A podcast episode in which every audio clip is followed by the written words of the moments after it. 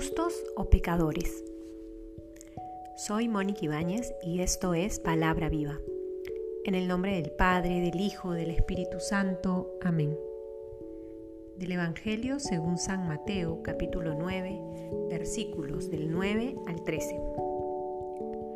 Cuando se iba de allí, al pasar, vio Jesús a un hombre llamado Mateo, sentado en el despacho de impuestos, y le dice, sígueme. Él se levantó y le siguió.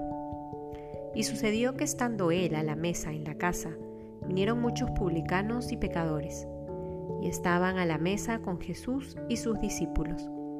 Al verlo, los fariseos decían a los discípulos, ¿por qué come vuestro maestro con los publicanos y pecadores? Mas él, al oírlo, dijo, no necesitan médico los que están fuertes, sino los que están mal. Id pues a aprender qué significa misericordia quiero, que no sacrificio, porque no he venido a llamar a justos, sino a pecadores. Palabra del Señor.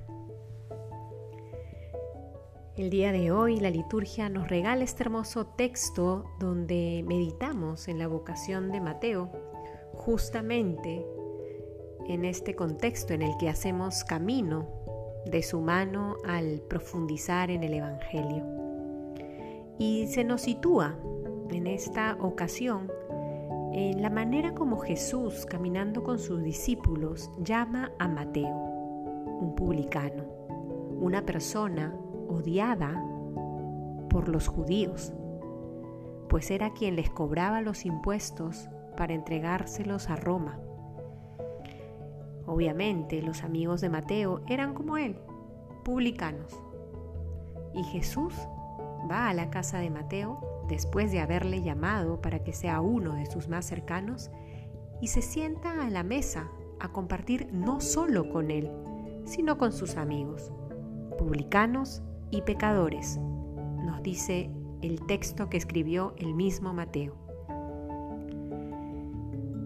Es importante en esta ocasión no solo pensar en el llamado que Jesús nos hace a nosotros, muchas veces indignos y pecadores, pues nos llama también a seguirlo, a acompañarlo y a hacer camino con Él. Pero también este texto nos da otra luz para interpretar la vida para dejar que ésta sea iluminada con la verdad del Evangelio. Y es que Jesús es claro, y Mateo lo atestiguó de manera muy explícita. Jesús no ha venido por los justos, ha venido por los pecadores.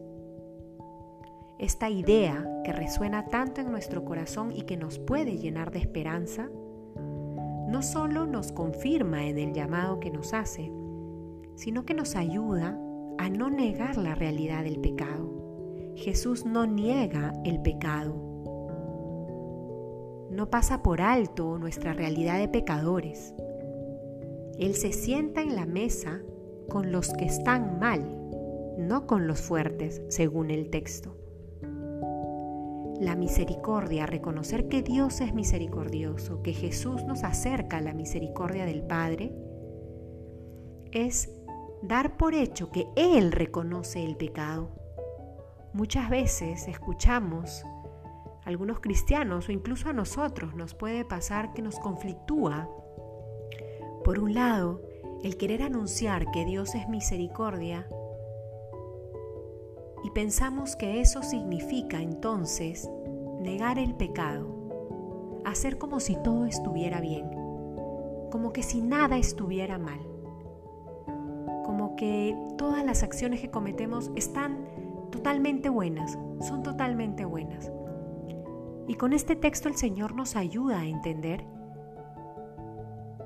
que abrirnos al misterio de la misericordia de Dios es aceptar y reconocer nuestro pecado. Es aceptar y reconocer nuestra fragilidad. Es aceptar y reconocer cuando estamos mal. Y comunicar la misericordia de Dios a los demás es ayudarles a reconocer su pecado. es ayudarles a reconocer cuando están mal. Es ayudarles a reconocer que Dios, que es misericordioso, puede convertir nuestro corazón. Creo que es importante entenderlo con la misma claridad con la que Jesús lo comunicó. Que el día de hoy entonces podamos renovarnos en el llamado que Él nos hace de seguirlo como Mateo. Sabiendo de nuestra miseria, nos llama una y otra vez a estar con Él. Y que este llamado que nos hace nos lleve también a vivir en la verdad de lo que somos, reconociendo todo aquello que nos aleja de Él, reconociendo nuestro pecado, pidiendo perdón por nuestro pecado y acogiendo su gracia para convertirnos y ser más como Él. No hay mayor libertad que vivir en la verdad de lo que somos. Reconocer nuestra miseria nos permite acoger con mayor fuerza la misericordia de Dios. Que esto podamos comunicárselo también a los otros. Que al anunciar el amor y la misericordia de Dios a los demás, podamos ayudarles también a que no tengan temor de reconocer su miseria y sus pecados, porque Dios todo lo convierte, porque Dios no ha venido por los justos, sino por los pecadores, no ha venido por los fuertes, sino por los que están mal. En el nombre del Padre, del Hijo, del Espíritu Santo. Amén.